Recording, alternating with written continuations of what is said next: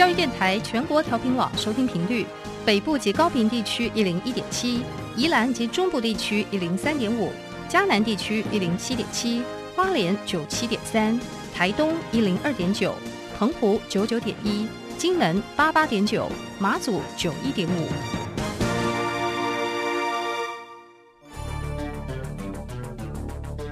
在这个资讯爆炸的时代，掌握正确的媒体讯息，就是掌握知识的开端。不论是电视、报纸、杂志、广播，还是像网络一样的新兴媒体，都欢迎来做客。媒体来做客。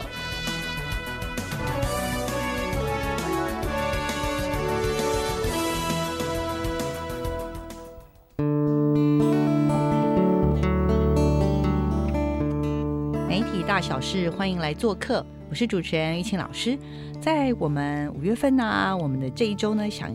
为听众朋友带来什么样不一样的视野呢？这周呢，我们要来继续聊我们的数位创意哦。然后这个段落呢，是很多听众朋友非常喜欢的，因为大家都说哇，听江江老师呢非常可爱的方式谈创意、谈数位，就会觉得哇，一点这些行销啊、这些做法上面，每天都发生在我们的生活当中。好，我们来欢迎一下我们的协同主持人，嗨，大家好，我是江江老师。嗯，江江老师来嗨。，之前呢谈了一两个月的这个网红，其实我真的发现很重要，因为我跟你聊完之后呢，我马上回去呢，面对这些年轻人，面对不管是我的学生跟我的朋友，我感觉上就是完全没有距离了。是所以呢，这个月呢，你又要为我们带来什么样的这个补帖呢？好。那这个礼拜我想说，我们来聊一下 AI、哦好 AI 就是人工智慧、（Artificial Intelligence） 的 OK 缩写，这样。OK，AI、对，这是很火红的，因为你事前预防的时候跟我说你这次要聊 AI 的时候，我就想说，哦，这个东西说难也不是很简单。OK，老师竟然想要利用这样子的一个时间来跟大家分享。老师，那 AI 这个东西其实应该是说，它在我们生活当中，它是一个很高科技的东西，对不对？大家听到人工智慧会觉得说，哇，它是超有距离感的，然后应该是一群超级厉害的科学家发展出了 很可怕的超级电脑，然后很大一台。偷偷的在这个世界的幕后控制这个世界之类的，这样。那事实上也确实是科学家们写程式的人哈，他们在创造人工智慧。嗯这些人工智慧啊，其实已经在我们身边无所不在了。嗯那啊，真的吗？不是这三五年才出现的吗？其实应该说，AI 人工智慧这个概念呢、其实嗯。是人类一直有的概念。就是我们知道灵长类啊，人类之所以成为是灵长类里面嗯。最厉害的，是。是因为我们人类非常善用工具，嗯嗯善用工具，就像黑猩猩会跟我们人类一样，会拿石头去 去剁碎食物一样。那人类嗯。就是因为非常善用工具，发明工具，嗯，所以才会文明这么的这么的发发展，嗯嗯，对。嗯那人类很喜欢用发明工具来帮助自己，所以一直到人类在发明电脑，在一九五零年代的时候，其实就是创造一部机器。以前是发明工具来帮助我们工作，取代劳力。嗯在发明电脑的时候，换了一个想法，叫做我发明一个机器帮我思考，帮我计算，帮我计算，对哦，帮我运算，对，帮我运算。本来我们应该如果做那个什么，做很多生活上的一些计算的时候，我们要刚刚讲以前最早是什么什么要排石头嘛，或什么嘛，对不对？哦珠算，对呀、东方哦，对对对，都珠算这样拨啊，五上面是五，下面是一二三这样，都快忘了这个东西。没。错，然后那然后这跟 AI 有什么关系？你你一直到使用到算盘的时候，它还是一种工具，对，呃，一种实体的工具。是可是当你用了电子计算机的时候，你把数字输进去，加减乘除之后，你按下等号之后，答案出来了，你没有你自己不需要运算，电哦有个小小的脑袋帮你运算的，叫做电子计算机，，OK，所以电算机就算是一种它就是一种最基最基础的人工智慧啊！哇，这也太厉害了。只是当时你不会觉得说它有智慧，你只觉得说哦它会算，嗯嗯对。但是没有想到，只是这个时代，它除了会算，它还会帮你想很多很多的事情。那除了电算机之外，这个人工智慧啊，那那刚刚讲的电算机是一个比较圆形，它帮你计算，所以呢你就不用那么累，这样不管是用石头排或者是用珠算打。对那还有什么是人工智慧最早期的时候？在早期的时候，嗯嗯其实你开始玩一些很简单的电动玩具，都已经算是人工智慧了。哦比方说你在玩牌七，就是你开始玩牌不需要跟人类玩，你自己就可以，哦你在透透过电脑就可以玩。哦，所以像我们那个玩用那个平板啊，最早用平板或电脑，有的不是有个什么炸那个弄炸炸弹的弹，那个 叫对做 哇地雷踩地雷 踩，地雷，对或者是那个扑克牌那种，那个就算了嘛，那个就是人工智慧对，因？为它后面已经有一套运算系统了，其实就是已经是很简单的、哦就是没有一个真正的人在跟你玩，但是其实你觉得你有在跟人家玩，对跟着一起下棋，所以打麻才会将等等下棋、五子棋那种那种都算喽。对，所以才会有那哦个电脑一直打。最近不是前天是有消有消息，就是电脑又有下棋又赢了我啊，们对。对对对对，围棋什么那些，我们说全世界最会下棋的人，但是电脑竟然现在会赢过我们，对不对？因为是不是它的算等于说到这个时代已经正式可以宣布说电脑已经超过人脑了，哦他们就是怎么办？好焦虑哦，老师。这样我们是不是？所以 AI 是真的这么好吗？我觉得很多人应该会有很多疑虑吧。嗯，很多人有疑虑，然后嗯特别是有一些很比我们还要聪明的人，常常在呃电视或媒体上面告诉来讲一些讯息来吓到我们这样。比是方说，是是，比方说呃霍金，就是前一阵子过世的过世那物个理学家霍哦，金，英国英国的那个教授。那新闻上就会告诉我们说，哎，霍金告诉我们说，AI 未来会成为一个物种，哦，们就会觉得很可怕，说那不是电影里面常演吗？常 演说就是机器人嘣嘣嘣嘣，然后它可以打败很多，它很厉害啊什么这些统治全。人类这样，对，人类被机器人所控制是这样的概念吗？对，或者是那个马马斯克，就是那个、特斯拉的那个总裁马斯克告诉我们说、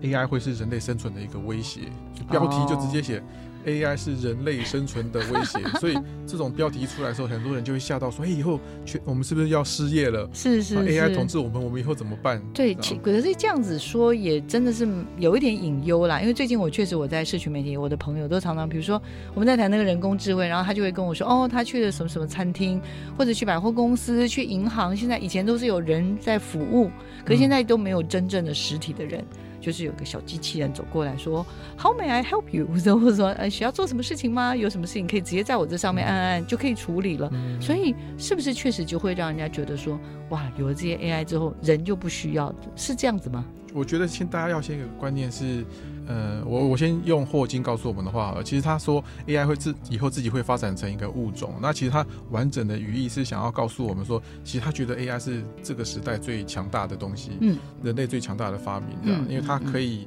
它可以帮人类思考所有我们脑袋里面想可以想的事情，它已经可以都、都可以帮我们思考了。是，那接下来的状况是说，它是一个很好的东西，但它它当然可以帮到人类，对，但是它也可能危害。嗯所以重点，是我们有没有办法？第一个是有没有办法一直掌控它？嗯这是就是为什么科幻小说小说常常会在 AI 的脑袋里面设三条限制嘛，就是你必须保护人类啊，哦，永远都不能就是不能够背叛人类啊，或者以人类的福祉为宗旨，是这类的东西设在城市里面。但、嗯嗯对嗯嗯，对，确实我们可可以看到，就是说有非常多关于这个 AI 的电影，或者关于 AI 的嗯所谓的这个相关的发展啊，我们好像现在目前。我我自己想感受到的，我们对于 AI 的想象还是有一点点过于限制。老师，你有没有感觉？是，就是我们常常会觉得说，嗯哎、a i 人工智慧是第一一一种遥感觉是离我非常遥远。对，不关我的事不。关我的事，好像 你们说会影响我，反正也是一千年以后的事的这种感觉，这样子。对对对对对对，那那另外一种是会觉得说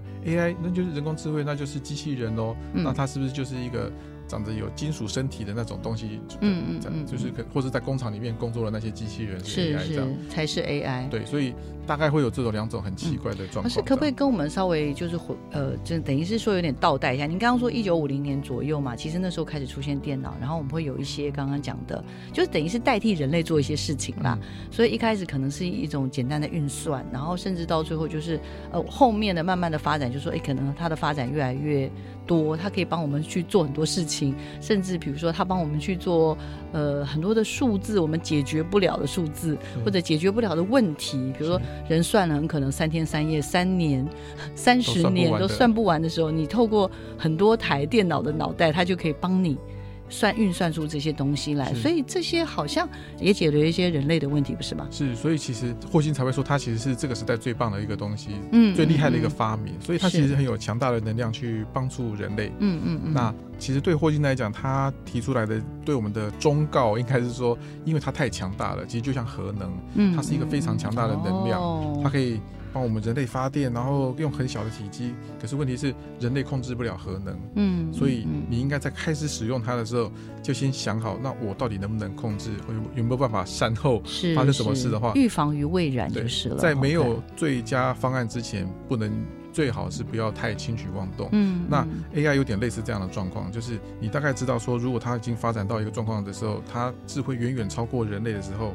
那我们应该怎么办？嗯我不能够嗯等到那时候才想怎么办，因为他比你会想。是是，我 所以我懂我懂。我。们必须先做好一些嗯防范措施。AI 其实没有离我们那么远，从美国开始引发了一个股灾，然后影响到全球，是。啊，一天里面股市就跌掉一千八百点。那这是一个很恐怖的一个事情，这样。当然它回升的速度也快，但重点是这一场股灾被称为史上第一场 AI 股灾，哦，那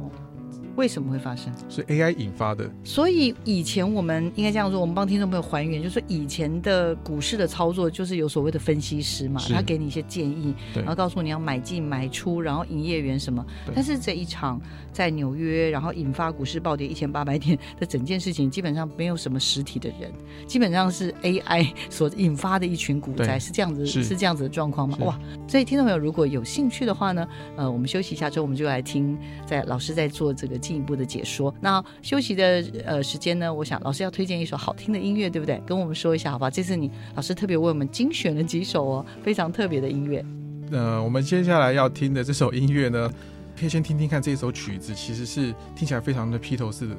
非常具有披头士的风格。嗯哼，好，嗯那哼它其实它的作曲家的名字叫做 Flow Machine。Flow Machine 并不是一个很酷的团体 好了，我们跟听众朋友说，它其实不是真实的乐团，所以它不不是一个乐团，它是 Sony 在巴黎的一个实验室创造出来的一套软体，叫做 Flow Machine。他听了四十五首披头士的歌，学了披头士怎么样做音乐之后，写了这首歌，叫做 Daddy's Car。OK，好，我们一起来听这首由 Flow Machine 带来的《Daddy's Car》。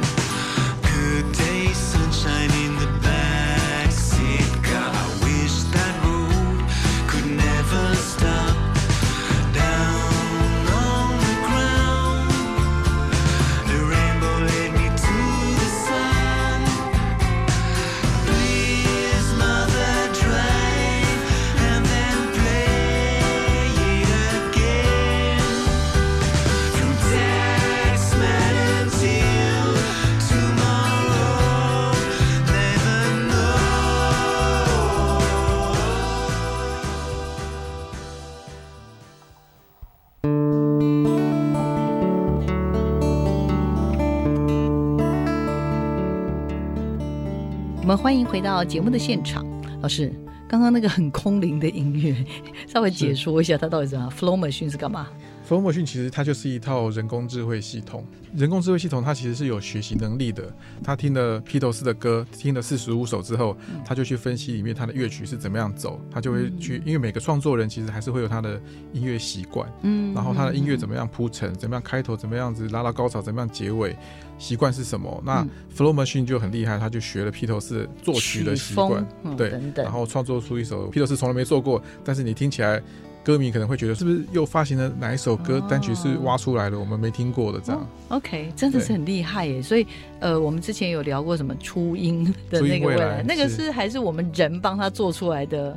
呃音乐，因为他是一个那个不是是实体的人。那现在这个是从有这个乐团，有这个披头士，然后呢由机器由 AI 呢去找到它的规律，然后去算是仿作嘛。对，算是一种仿作。所以其实像我看到 Flow Machine，他还有其他的作品，像是他学巴哈，因为哦巴哈他们那个时代又更强调那个作曲的规律性，嗯因为他们嗯相信规律里面有神性，这样，所以嗯。在巴哈那个时期，他们更强调那个创作的那个规 音乐上的规律，那就更适合 flow machine 来学习，所以他嗯们嗯都大家上网可以去 Google 看看，就可以找到有个曲子是学习巴哈，然后创作出一首巴哈没有创作出来的歌曲。但是它可以标榜说这是类巴哈的这个音乐，对不对？最好的测试应该是你就拿给乐迷听，哦，你看他听起来像谁？能不能判，对对，对让他判读的出来。好，听完音乐之后，但是我们还是要面对悲惨的现实。是 今年年初，美国的股灾现在到底是怎样？为什么会发生股灾？为什么跟 AI 有什么关系？它根本就是一个，不管它是个机器人或什么东西，基本上它就是一个机器，不是吗？为什么它会有股灾？对啊，其实我们很多像也有应该有很多朋友都会有投资股票或基金这样，那是一个嗯还真现代人已经知道的一个理财知识这样子。那通常我们会觉得说，应该有一群很聪明的金融人士，穿着西装笔挺的，在华尔街或真的者在台湾的证券交易所里面 帮我们交易，帮我们赚钱这样。是是，是，但事实上已经不是这样子的。嗯，就是现在事实上百分之七十五的啊股市交易，在美国的话是交给城市来做，就是交给 AI 机器人来帮你操盘。真的吗？居然高达百分之七十五，我看到这个数字我自己也吓一跳 吓。了一跳。所以那些西装笔挺的人是在干嘛呢？他们他们就是告诉 AI 说你要做什么事。好，来开玩笑他，们就是干着急的。干着急。好，那怎么做呢？为什么 AI 可以帮大家嗯管钱？我真的很好奇。因为啊，其实 AI 它毕竟是一套城市，那城市是人设设计的，只是城市设定死了，设计下去的东西是死的、很死的、很固定的。比方说，今天我们设定某一只股票嗯在涨了百分之多少的时候要卖掉，嗯哦，百分那可能比方说百分之十会卖掉。那如果一般是经济那个原本的人类的交易员帮你交易，他可能会觉得说，哎，这只好像很有机会再涨，嗯我不应该帮你卖掉。是，可是股神巴菲特 告诉我们说，你要非常有纪律的去操作股票，哦啊，涨到你的那个获利点，你就应该把它出手，哦你不应该贪心这样子。嗯可是人类很容易会这样子，会有一些个人的感情的因素，比如说这只股票我很久以前曾经靠它赚了钱，我是不是要再给他一个机会这或什么那样太这样太？有感情了。你看我就是一个这种，所以我不适合做股票。然后结果跌 AI 到底干嘛？跌的话，大概到就比方说这一只股票跌到什么幅度，就应该把它出手卖掉嗯。那同样对人类可能一样会有那种心情是，哦，好像还有机会再涨回来，它应该不会再跌了，嗯会有这种心情这样。好，那机器人交给来操盘的话，就完全没有这个问题。嗯他们数字到了，他马上就把它卖掉。好哦，那基本上，所以因为机器人有这样子的好处，所以股票股市就会交给他们来操作，嗯会比较更有纪律。那在这样子的机器人操盘的状况下，就发生一个事情是，有一群 AI 的他们就一起在卖一只股票，嗯那不小心卖到太低了，哦，嗯应该说他们同时一直散发出就是这只股票应该卖掉的讯号，嗯所以等于是嗯当第一群的 AI 机器人卖掉某只股票，接下来呢，有另外一群机器人哎发现说有一个讯号也也也触碰到我要卖股票的讯号了，是他们就卖掉了另外一群股票，嗯所以另外一嗯群又被这个另外这一群的那个机器人又被触发到他们要卖股票的讯号，嗯。所以也卖卖掉手上的股票，所以等于是一群又一群的机器人互相触发了他们应该要丢掉手上股票的讯号，嗯。以至于让股市可以一天之内就就跌掉几千点。啊，对。真的假的？所以只是因为刚刚讲说，因为它是基本上应该它是用城市去设定嘛，是这个 AI 的一可能一群机器人，它侦测到一些数据，然后它觉得应该在这个时候按就是按照它的这个规律，它就应该处理掉这些股票，然后它处理了，然后其另外一群机器人不一定是同一只，也可能是其他的股票或什么，但是基本上就是在很快的时间，啪啪啪啪，有点像骨牌效应一样，啪一下倒下去，一样，确实对，就一不啰嗦，一天就跌掉一千多点。对。哇！我刚刚看老师跟我分享的时候，我真的吓一跳。我想说，对我们本来觉得机器人是很理性的，因为它等于它没有像我刚刚讲的嘛，就是啊，嗯我以前什么啊，那这个股票我们是不是再等个一两年？因为我觉得我自己以前很久以前有接触过一点点股票，我觉得人会有这种。你知道吗？有一些那种感情的因素存在的时候，其实就是没有办法像刚刚讲。可是机器人是不管这些，它就是按照该怎么处理就就怎么处理，对不对？对哇，就结果在短时间之内就发生这么惨烈的故事。对我们因为可能我不知道老师啦，我是没有买股票啦，没买，尤其是没有买美国的股票，所以没有办法感受到这种那这种史上的第一场的 AI 的股灾，确实也变成让很多人有一些警醒，对不对？对，应该说大家就开始比较知道，发现说啊，原来我们的钱 是交给机器人在管，嗯。然后他们会重点是我们管不住他们。是是，当他是们决定要卖用骨牌效应的速度去执行这件事情的时候，嗯嗯嗯我们连挡都挡不住。没错那些那些在控制这些 AI 机器人的操作员们，其实根本来不及阻挡这件事情，它就发生了。是是是，对，很多我们现在传统认知的这些工作，其实已经也被 AI 所取代了。比如说新闻记者，是我刚刚跟老师分享的时候，我觉得你不太吃惊，可是我第一次听到，我整个人差点跳起来。就是他说应该是那个产生的新闻，一天如果大概平均啦，就是呃，我如果没记错，几小时内它就可以产生出几百则的新闻。是那这么快的速度，其实因为我们都知道，我自己也在媒体工作过，所以那个时间一天顶多能够处理的新闻大概就三到四则，可是怎么可能有办法产生那么多？嗯，他们告诉我根本不是人，对，所以而且其实像奥运其实是很很好很好的例子，因为它是。是必须及时告诉全世界的人说，对。在，关注这个赛事的人说，哎，现在比数是怎么样，谁赢谁输，然后比数哦。如何？这样。有没有人打破记录？打，而且如果打破记录是打破了自己最佳的记录，还是打破了比如说世界纪录，还是打破了什么有史以来？就嗯它有很多东西是嗯需要很及时的去反应，是对不对？然后我们其实我觉得我们可以去看这个这样讯息的本质。其实嗯人们去阅读这样新闻的时候，我们只需要知道那个数字，是知道谁胜谁负，那个新闻的内容是单纯的。没错，所以这种这种很单纯、不太需要大脑思考的事情，目前你几乎可以不用怀疑，就直接交给机器人去帮你写就好了。嗯当时他就告诉我，八成以上全部都机器人写的，因为它的速度最快。可是，嗯比方说，我要访问这个跳高选手，到底嗯经过多少的努力，才办法达到这个成就？然后，或是他挫败的时候，他的心情是怎么样？这些事情是机器人无法做到的。那个部分就会交由人类记者来做这个事情。嗯，对对，等于是要有能够说故事的话，是其实这件事情可能还是要回到人类的本身。到目前为止啦，我们应该说，我们说话这一瞬间，感觉上应该还是要靠人类才有办法处理，就对了。所以我觉得我们可以回到本质来想说，嗯好，其实这种比较 routine 的、比较规律型的、比较不太需要太多人性介入的内、嗯内容，你就大可以很大方的交给机器人们来做。就像呃美国的地震通报的系统也是这样子，嗯，就是因为地震通报系统必须要很快的让大家知道什么地方就是经纬度是在什么样的地方，嗯然后在地面下多少公里引发了地震。那这样的讯息其实非常的数字。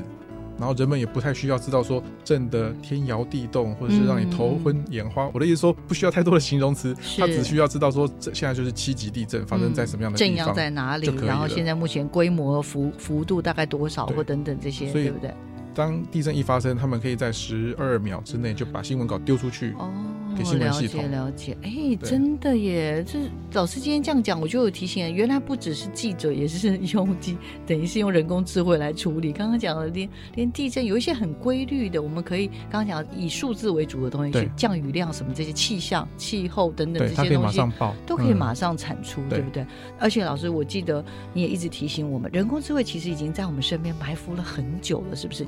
在以现在这个时间点来说，我嗯觉得你几乎食衣住行都很很容易遇到遇到人工智慧在帮忙你，然后他们就是。隐藏在你身边。嗯。比方说你在上班的时候，你可能会拿起耳机来听嗯。Spotify 或是听 KKBox 的音乐。对，那你有没有发现说，在听音乐的时候，现在有时候听音乐其实已经不是选择说我要听张惠妹的某一首歌，嗯。而是我会选择说清晨音乐，嗯，哦，或者说慢跑音乐，是对不对？是，那或者说我现在来点想来点摇滚，你嗯你只会选择你的情绪想听什么，后面的歌单全部都有串流音乐平台推荐给你，嗯那是谁推？荐给你的？懂懂。那其实是就是人工智慧在后面推荐给你。我懂。那他可能会根据你的习惯，比方说你重复你喜欢重复听某个歌手的歌，嗯或是某种形态的歌你最常听，甚至你在什么时间点最喜欢听什么歌，他们会学习你的听音乐习惯。嗯所以当你下次再打开这个软体的时候，它就会喂给你最适合的音乐。我懂，我懂。所以就你看，我们的平常的一些休闲娱乐。最接近我们的可能，比如说是音乐的选单，像这件事情，我们都会以为说，哦啊，他们好贴心哦，怎么每次都能够找到我喜欢的，我就是喜欢这些。可是事实上，他可能不知道，这背后其实就已经有人工的智慧在里面帮助，等于是去做这样子的一个，不敢说是运算啦，但是基基本上他就会去找到你需要的东西，在这个时点，然后你大概需要一些什么内容，，对不对？对我们人类来讲叫做你你好很贴贴心然后你好知道我，好。那对其实对机器来，对于平台来讲，它其实就是运算。是它配过透过背后的所谓的大数据系统，嗯嗯嗯去学习你的习惯，学习其他人同样有同样品味的人的习惯，所以他会推荐给你对的东西。对啊，像这种事情也会发生在，比如说我们之前去网络书店、博客来或什么去买嗯书，我就发现很有趣，就是比如说我点选了那那几样书，或者是我去到到网络商店里面去说，我想要买了这买这几样东西，空拍机什么的，假乱我就勾选，他马上就非常贴心在下面说，哦，我们也也会附上什么什么什么，如果你有兴趣，你可以买嗯电池，这个加这个什么，又有什么以上的哪些优惠或什么，我心想说，哎，他怎么知道我买这个，他就想要，我也想要那个东西，他怎么知道我喜欢这本什么情绪勒索，然后他也会推荐其他的什么什么，呃，怎么样成为一个对对情绪管理书？哦，哎，他也太聪明了吧？他怎么知道？啊，或者说，哎，然后他里面会有写啊，他说，哦，我们这边推荐就是当买跟你同样一本书的人，他也会对以下这些书籍是有兴趣的。其实这些也都是人工智慧吗？对，也都是，而且通常我们会有一种感觉是，哎，他好，真的推荐的也刚好也是我需要的，你就很买单没。错，而且上社群媒体里面也是，我躲不过人工智慧了吗？脸脸书也在学习你看脸书的习惯，所以它喂给你你有兴趣的。嗯，对，如果你喜欢新三色，它就一直喂你新三色；哎你喜欢公益活动，它就一直喂你公益活动。嗯嗯，对，所以他们真的比我们更认识我们自己喽。老师，你觉得呢？这应该说回过头来，就是我们要想个这件事情，就是其实你看，我听音乐，我我选书，我在滑脸书，我在看新闻，嗯居然都有背后都有一个人工智慧在帮忙我，嗯或者是在决定我在要看什么样的内容。当你开始有这样的觉醒之后，你就会知道说，要注意，对，你要注意，要注意之后，你的你后来采取了什么行为，还是会决定你嗯最后的生活是什么。没错。我们最近常有一个流行词叫做同温层。对我刚刚就在想这个字，对对。那通常我们就会觉得说同温层是自己造成的，因为我喜欢跟这群朋友啊，就我们就是喜欢聊跟这群人聊天啊，我不太喜欢听另外一个党派的人说他们的意见，我听我喜欢听我喜欢的人讲的意见。是是是。一种是来自于我自己大脑的选择，自主性的，可是不知不觉的非自主性的，嗯。原来有好多的人工智慧在帮我决定我的同温层。没错没错。我们自己要开始有意识这件事情。嗯对，其实这也是为什么我们想要开一些像这样相关的这样的主题啦，因为我们聊数位要来聊创意嘛，但是其实我们已经不知不觉的已经被这些刚刚讲的，就是被这些所谓的人工智慧的地方有一些的这个受到了一些影响哦。那我们实时的去做一些提点。好，那我们先休息一下之后呢，下半段呢，老师要跟我们分享更多有趣的事情哦。因为其实我知道老师就是对于人工智慧这件事情，怎么样去跟生活、跟广告去做一些结合。我们在下半段，我们再请老师跟我们做更多的分享哦。好，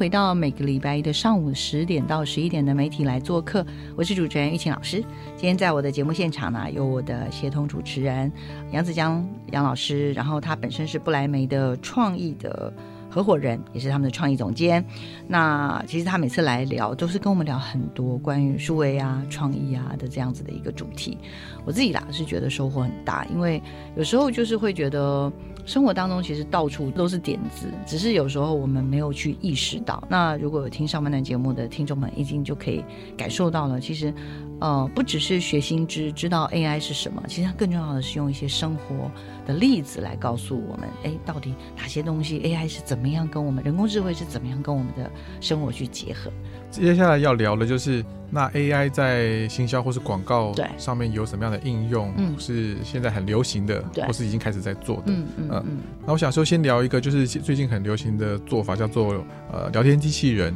，Chat bot，Bot，呃 C H A T 就是聊天，那哦 B O T 就是 bot 就是机器人。robot 的那个嘛，哦，chatbot 就是聊天机器人。对聊天机器人然后呢，它可以做什么？我觉得可以请大家先想一下，呃，最有名的聊天机器人应该是 Siri。嗯，就是我们 iPhone 的手机 iPhone 里里面面的那个，对你，你按一下键可以跟他乱讲话，对，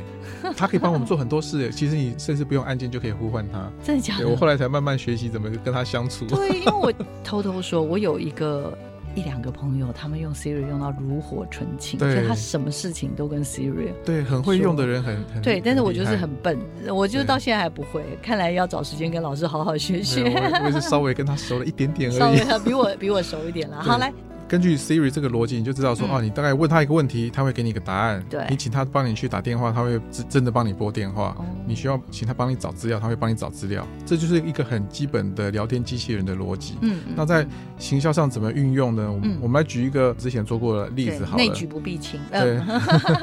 之前我们帮那个那些年我们一起追的女孩，我就做过、呃一个简单的一个小游戏，嗯就是说你可以，你其实就可以跟沈佳宜，就是电影的女主角哦聊天，跟她告白。比方说你跟她聊说。明天要考试了怎么办？嗯她就会跟你说，当然是要用功啊，笨蛋！就是她会用她电影里面讲话的方法回应你。哦，是然后哦，那我们就会根据说你她问的问题可能是跟课业有关，还是跟要不要去打扫有关，我们会根据你的问题里面的关键字嗯去设定一群沈佳宜应该回应给你的答案。嗯嗯，只是那个回应是请用沈佳宜的声音来他做回应吗他本人，我们请他拍的是影片，这样，请他本人就是穿着制哦服回在镜头前面回应你，嗯所以你会很有跟他聊天很有实体感呢，对很有互动很，有真实感。。对啊，比 Siri 的感觉会更更亲切一点，因为 Siri 感觉就是一个机器人，对不是对？，然后他是不是？后面又是连接一部电影，嗯。对，但是它基本的逻这个逻辑其实就是呃聊天机器人的逻辑，只是是沈佳宜是。看起来是一个真人，但其实我们是用城市系统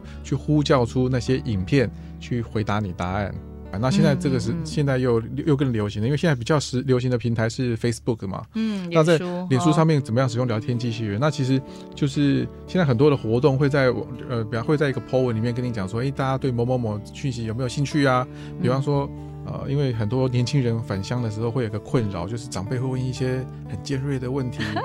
也不见得尖锐，就对个人来说，对他们很关心，但是却是你永远的痛，就是觉得又要把那个资料库拿出来，要重新回答一次。不知道怎么回答，比如说，为什么不还不交男朋友？啊，对对，没错，你到底赚多少钱？所以这种问题我要怎么回答？我真的应该把数字掏出来吗？超奇怪的这样。没错，没错，那 B N W 因为想跟年轻人年轻一点嘛，然后他就想要，我们就帮他做一个机器人，然后、嗯然后我们发明这个 campaign 的名字叫做“大逆之道”，没有大逆不道哦，是大逆之道，你怎么样去逆，然后又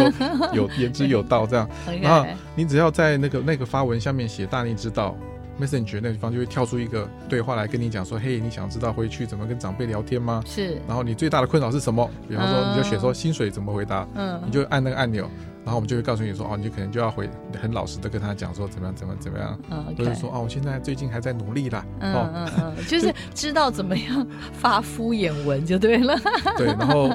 然后又不伤感情。又不伤感情，说谢谢你的关心，但是我还在努力当中，等等，类你就会有个台似教导你一下，你就会有个台阶下，对方也会有好接话，嗯，所以大家就可以大概知道说，哦，所以品牌可以帮消费者回答问题，透过一个很简单的机器人的系统就可以效果应该蛮好的吧？效果非常好，对呀、对。因为每到过年，大家真的，我身边好焦虑，好多人好焦虑，然后担心又要 担心又要面对这个家长辈的拷拷打，然后结果呢，你们提供了这个，虽然坦白讲是对特为了特定的品牌，但是你们也算是把就是时事。哦，现在发生的事情跟这个怎么讲，使用经验，对。哦，所有东西去做一个连接，对不所以真的因为在行销上还是必须想办法跟嗯。人们的生活比较接近嘛，所以没错没错，从时事下手，过年的时候大家都在聊这种话题，那我们就就就来做这样子的话题。没错，没错。老师，你刚刚也跟我们聊了说，像你最近，比如说前一阵子吧，应该有打算要去旅行吧，是不是？嗯然后你就去网站里面找资料。你说像这个也有一些跟这个 AI 相关 AI 相关吗？？对，比方说你要出去旅行，所以你就开始上网找一些旅行相关的资料，而且比方说我我我要去大阪旅游，嗯我在找大阪的景点这样，然后过了不久之后，不管我去上脸书，还是我在划手机，在任何地方在逛网络上在逛的时候，你会发现说，所有你看到的 banner 广告，全部都跟大阪相关，跟旅游相关。那为什么会这样子？他他怎么会知道我最近要去旅行？他怎么知道我在看饭店？嗯嗯对，嗯因为这其实就是后面有一个呃严格说来，它也可以算是一种简单的 AI 系统，是就是广告系统会根据每一个人的使用习性，我就会知道说，诶，这只手机的使用者他最近对旅游特别有兴趣，所以我就会把诶旅游相关的广告信息丢给他。那这样子对使用者来讲叫做，诶，你们的广告信息刚好可能是我需要的。那对广告主来讲也叫做说，诶，我因为我需要找到最准确使用我商品的人嘛，那要去旅行的人，就是会需要来我的旅行网站啊，所以这个时候丢给他讯息是最有效的。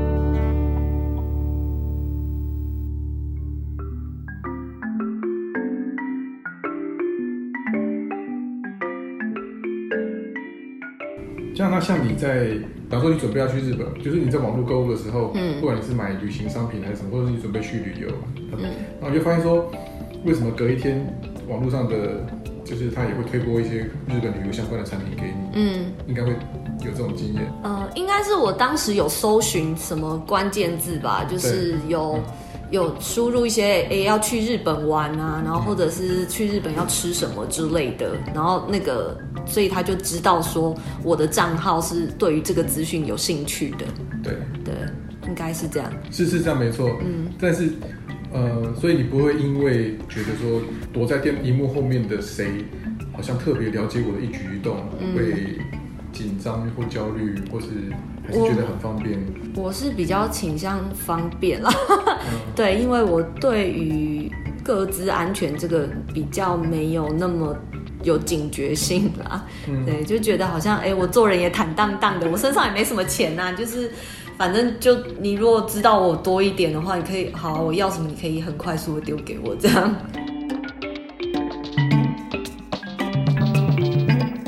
其实这现在讲的刚刚这些 AI 都还是只是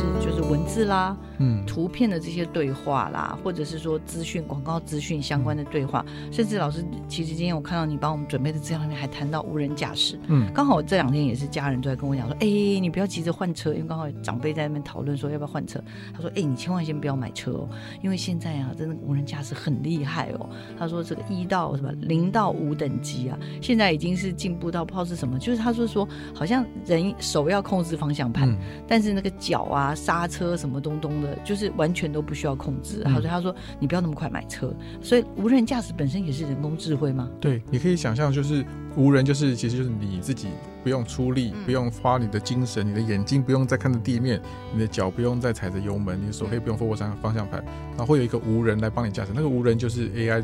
人工智慧。哦，我懂，我懂。那这个人工智慧，因为现在其实无人驾驶发展的非常快，因为全世界的这个高科技公司都在做这个事情。那不管它哪时候会发生，它必然势必会发生。那我个人会觉得，你可以想象说这个事情会会发生什么这样的事情，就是当一一个人工智慧学习怎么开车之后嗯，它其实是知道说用什么样的时间，你你出门之后用什么样的速度在路上跑是最最省油的。嗯，他甚至因为他是电脑，所以他知道所有的前面的红绿灯的状况，所以他知道说嗯怎么样最没错没错。哪时候应该加速，哪时候啊哪一些路径是比较等于说一方面也舒缓了什么交交通通的状况，状况，它尽可能分散，对，是不是？然后它是甚至可以有一点点环保的功能，嗯因为当它刹车的次数变少了，其实它就省油了。哦，对对对。然后当他知道所有的红绿灯的状况的时候，甚至以后所有的车子都无人驾驶之后，根本不需要红绿灯啊，因为车子跟车子之间会沟通，嗯会讲好说你先走多少多远，你用什么速度跑，我用什么速度跑，于是我们互相 哦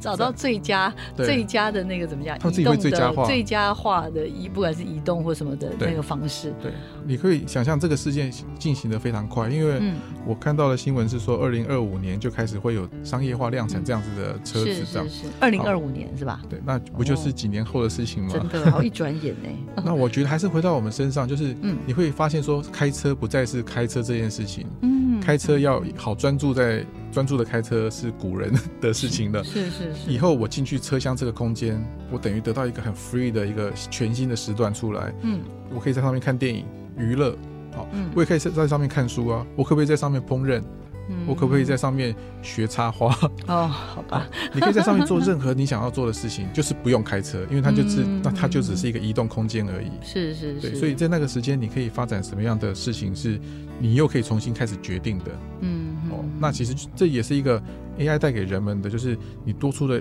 新的时段来，那你你要发展什么？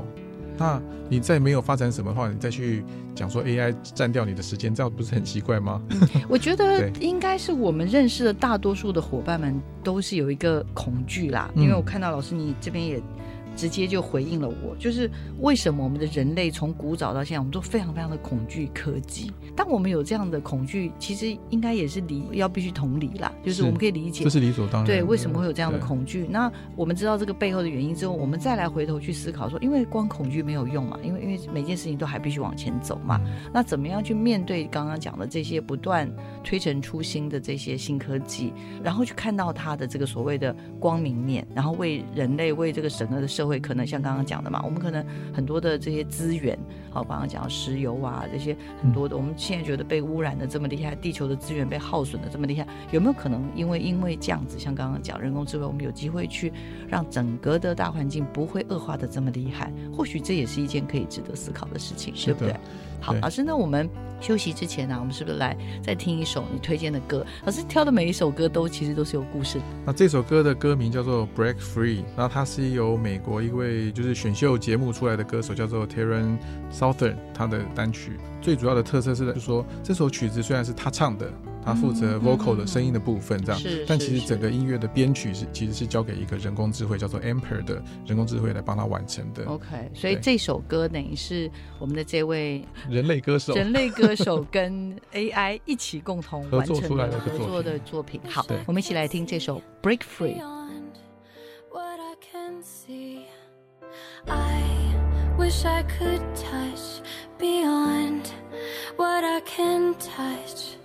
I wish I could feel beyond what isn't real. I wish I could imagine, imagine, yeah. There's more to who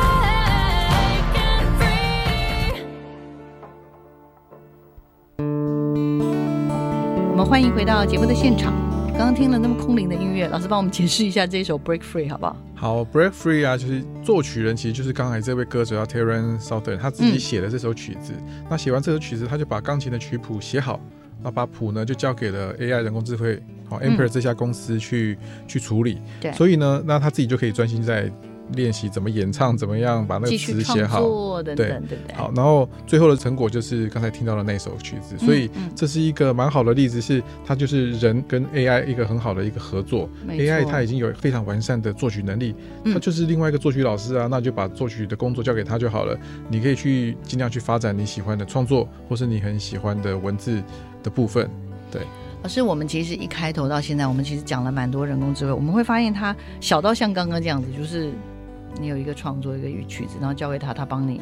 分析出一些那个什么 Beatles 的那种风格，然后去创作。那这个是帮他这个音乐做的更有层次，因为他主旋律已经出来了嘛。可是我们前面其实也聊到了，其实 AI 有很多，比如最简单刚刚讲的那个机器人，嗯，呃，聊天机器人可以去做一些回应嘛。那甚至我们刚刚有聊到的是无人驾驶，对不对？我们有聊到说，哎、如果人工智慧真的发展到后面的时候，它其实是你给它指令，然后告诉他你现在要去哪里，然后它就根据这样的指示继续去执行，嗯是这样子吗？这些东西就是代表了我们现在所观看的。如果整个 AI 的发展的话，还有什么要补充的吗？呃，应该说这些事情它就是一直在发展，而且你可以想象的是说，这些人工智慧们他们就是会越来越聪明，啊，他们可以帮助我们。呃，更多的事情在更多面向上面，所以对我们来讲，应该是说，诶，那以后我我我我我们居然知道是这样的事情，那如同我们一开始在讨论，就是说，那我应该很害怕它吗？因为大家都在说有很多工作会消失哦，嗯会被 AI 取代哦，没错，那我是不是应该开始抵制他们，上街头抗议他们，还是说我应该要想想看我要怎么跟他们相处，甚至是我自己应该怎么嗯怎么样嗯面对这个时代？对，就是究竟是决定是要反科技，就是我决定再也不用任何的科技呢，还是说我必须积极的去面对去影响这些科技，？那历史告诉我们说，其实人类反科技的心情，这种心情永远都是有的。但事实上，大家担忧的事情从来没有没有嗯那么具体的让你那我们的生活被被被颠覆掉。比方说，人们在发明了电脑之后，大家就会说啊，有了电脑之后，大家就不看书了，哦书会消失是是，然后到背后，大家其实更担心的是说，那文字会不会消失？大家只看影片，只玩电动玩具。嗯，可是到这个个时代，确实出版社越来越少，越来越难生活。对，可是大家看的文字量有比较少吗？嗯，其实大家非常大量的在看，在滑脸书，嗯在爬部落格，其实那些都是大量的文字。没错，没错文字没有，消失，他们只是换了一个长相，在不同的地方出现。嗯，所以其实实那对我们来讲也是一样。比方说，如果你是一个出版业者，你要想的是，我卖的不是那一一张一张的纸，我卖的是那些有价值的内容。嗯那如果我把自己成看成一个内容提供者的话，那其实在这个时代，这就更有搞头了。对，没错，没错。其实，呃，就像老师刚刚说的，就是我们人类的那种对科技的恐惧，其实早在就是什么叫什么 Mosaic，是不是？这个、嗯这个浏览器发展的时候，其实人类他的那个发明人叫什么？他是马克安德森，OK，Mark Anderson，他其实就已经提到说，我们人类就是不不由自主的这种，比如说刚刚老师讲的嘛，嗯。就是呃，像我自己知道，比如说当这个广播出现，然后电视出现，就觉得完蛋了，对就是呃，就传统的媒体就就就就走了，可是消失对你看我们还在继续，我们现在还在继续讲，所以可见它也当然它有可能有刚刚讲有起起落落，或者重新包括电影，大家也觉得那电影还要干嘛呢？但其实电影院现在也没少啊，对不对？对就是它甚至还成为一个好生一门好生意，是不是这样子？所以在整个过程中，我们人类对于这种科技的恐惧，是不是有可能转化成一个比较正向的力量？老师怎么看这个这个向度？对我觉得其实与其去害怕，因为我觉得害怕是一定的啦，因为这就是人类的生存本能，就是哎，我我明明就要吃这一只斑马的肉，嗯，然后有一只狼来抢了这个这个肉，我就好像没有饭可以吃这样。对对。可是事实上，你没有了狼的肉之后，你可以回想想，回去想想看，说我要不要来养鸡？我要不要自己开始学习种稻？嗯我要不要自己养一池鱼？就是说，你其实可以开始把你的脑筋动向别的地方，那就是人类有智慧最厉害的地方。所以，好，那回过回到 AI 这个事情来，就是、嗯那 AI 其实可以帮我们很多事啊。那我为什么不想尽办法让他帮我呢？嗯比方说，像我不会作曲，那那那我可不可以透过 AI 跟我想的一样。AI 机器人来帮我做这个事情呢、然后刚刚跟我想象，我突然变可以有机会变成音乐家 composer，对我有作曲家我超会写词的，可是我哦。不会写曲啊，或者是说，呃，比方说像像开车，我觉得我就很期待，因为我个人超级不喜欢开车，所以到到时候发展好，我就就变成一个超级喜欢在车子上的人。对呀、你终于可以享受车子的乐趣，但是又不必去担心说那个排档啊、刹车啊，就一天到晚在担心说会不会撞到人，啊会不会有那个冒失鬼冲出来，是不是这，样子？马路三宝。对 是不是？所以其实，嗯你去往好处想，其实是我们怎么使用它们，它们必然会发生的。然后那就是拥抱，只是你可以先预想啦，就是说，好，那接下来即将有一段时间叫做我就可以有一个车厢空间，那我要做，我可以发展什么？嗯或者是比方说，像我原本如果是一个记者，我必须要写很多的文字稿，可是现在发现说，大概有百分之八十的工作电脑都帮我做了。没错，那我应该不是去害怕他们，呃应该我是应该很开心的把无聊的工作交给他们了。嗯，我可以去想想看，比方说我的工作原点是我就是喜欢去访问人，访问这个世界有趣的事情。没错，那我可不可以再去多发展一些我喜欢的事情？我就去，嗯比方说 AI 它就是只能写数据类的东西啊嗯没。错，那深度的访问人，深度的了解一个地方，了解文化，这种事情其实是机器很难去体会得来的。但是我最近倒是有一些这样的体悟啦，嗯就是说，呃，比如说有人文笔非常的好，那他当记者或什么，或者自己去创一个媒体，真的是也不见得能够活下来。所以我看到他就是发展出另外一个很有趣的，比如说他觉得有一些人物。非常有价值、非常有温度，或者是非常他觉得很值得让更多人认识的人，他可能去跟他们做一些接洽，或者真的也有一些人嗯。觉得他这一生真的生命充满了色彩的故事，但是没有人为他去做这样子的一个呃记录，所以呢，他他就接这种嗯，接这种 project，嗯。他就专门是去跟人家深谈，有点像这样聊天，嗯。聊一次、两次、三次，然后呢，把内容记录下来之后，他用他的妙笔生花把它转换成文字。那我们有时候也会在想说，哎，我怎么样去把我们经历的事情，能不能把它记录下来，嗯。成为更多人的，不敢说是前车之鉴，但是总是希望能够给别人一些触动。嗯。所以这样子的过程，我就看到那样子的一个年轻人的转换，嗯。就会变成好像不是只是一个所谓的死胡同。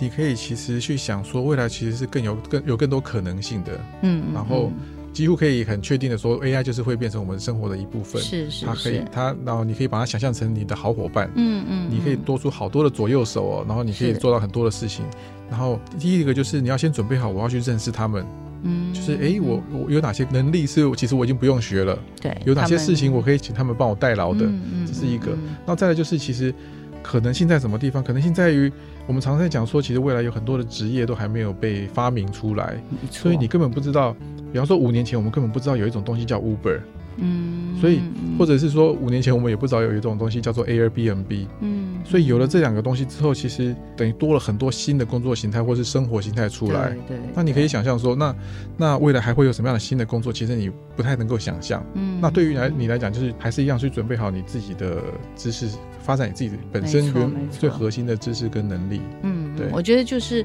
像刚刚老师讲的，Uber 它因为其实是一个共乘的系统嘛，Airbnb 也是大家与其有空房间浪费在那边，为什么不透过一个平台，让每个人的房子有机会有做最大的效益？那这个东西，比如说一开头的想法，或者是说最后怎么样把它落实，这也是刚刚我在休息时间跟老师聊，就是说我们可能也要想要提醒，不管是家长啊、老师或年轻人，其实应该是我们拥有的能力。我觉得不是说哦，你一定要会一种技技术，我觉得应该会学习的是一种能力，就是我刚刚我们可能不断在这节目当中也去倡议的，叫做解决问题的能力啦。嗯因为整个这个世界变化实在太快了，嗯，三年、五年、十年的变化实在是快到有时候让我们不知道该如何应应，所以我们反而是回到一个就是，哎，我们有碰到问题，我们有怎么样的方式，用怎么样的心情，然后有有没有具备有足够的刚刚讲的抗压性，或者觉得，哎，我可以再去找什么样的资源把这个问题去解决。嗯那我觉得这样子才会是一个，我我觉得会面对不管是数位啦，未来的数位生活、数位创意，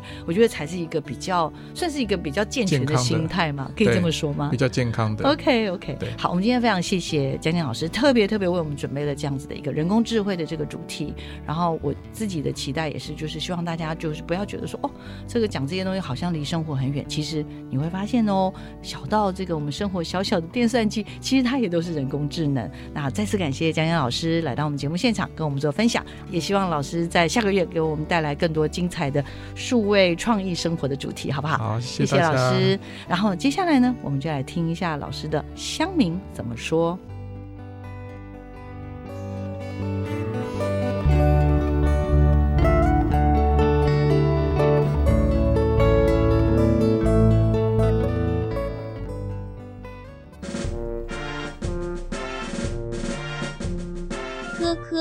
在这个网络新时代，你不可不知的乡民文化，闪开，让专业的来，来听听乡民怎么说。各位水水大大安安，又到了乡民怎么说的时间。乡民怎么说呢？我们要跟大家聊的是突破盲肠。怎么会有一个这么奇怪的词汇叫做突破盲肠？盲肠好好的长在肚子里面，它干嘛被突破呢？其实最早呢，突破盲肠其实应该是突破盲点。哦，那这个词是来自福尔摩斯这部小说里面，大家都知道福尔摩斯有一个非常好的搭档是华生医生。那每次福尔摩斯跟华生在讨论案情的时候，华生常常会天外飞来一笔，突然看到这个案子的呃新的进展、新的发现。那这个时候，福尔摩斯就会说：“华生，你突破盲点了。”好，所以一开始是华生你突破盲点的，网友非常爱用。可是呢，不知道什么时候开始变成从盲点变成盲肠。一种可能是因为在打字的时候，可能输入法的关系，所以盲点就被输入成盲肠。另外一个，我个人觉得有可能是因为之前太阳花运动，因为也是误写的原因，所以变成了大肠花。那也许在这个时候，网友们喜欢用的呃华生你突破盲点了，就变成盲肠了。听起来很有趣，然后听起来很无厘头，于是网友们就开始非常爱用。所以下次你如果突然发现什么样的事情很有趣，然后是别人没有发现的、前所未见的，那你就可以说：“嘿，我突破盲肠了。”或者是说：“哎，某某某，你突破盲肠了。”那对方就会觉得说：“哎，你很酷，你其实是还蛮乡民的这样子。”这就是今天的乡民怎么说。那我们下次继续一起突破盲肠。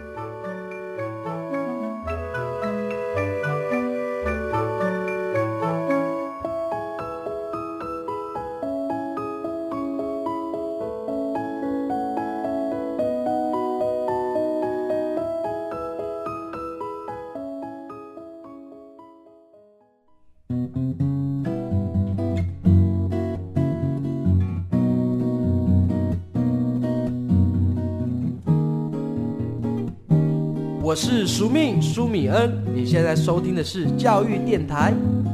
哦哦，朋友们，就爱教育电台。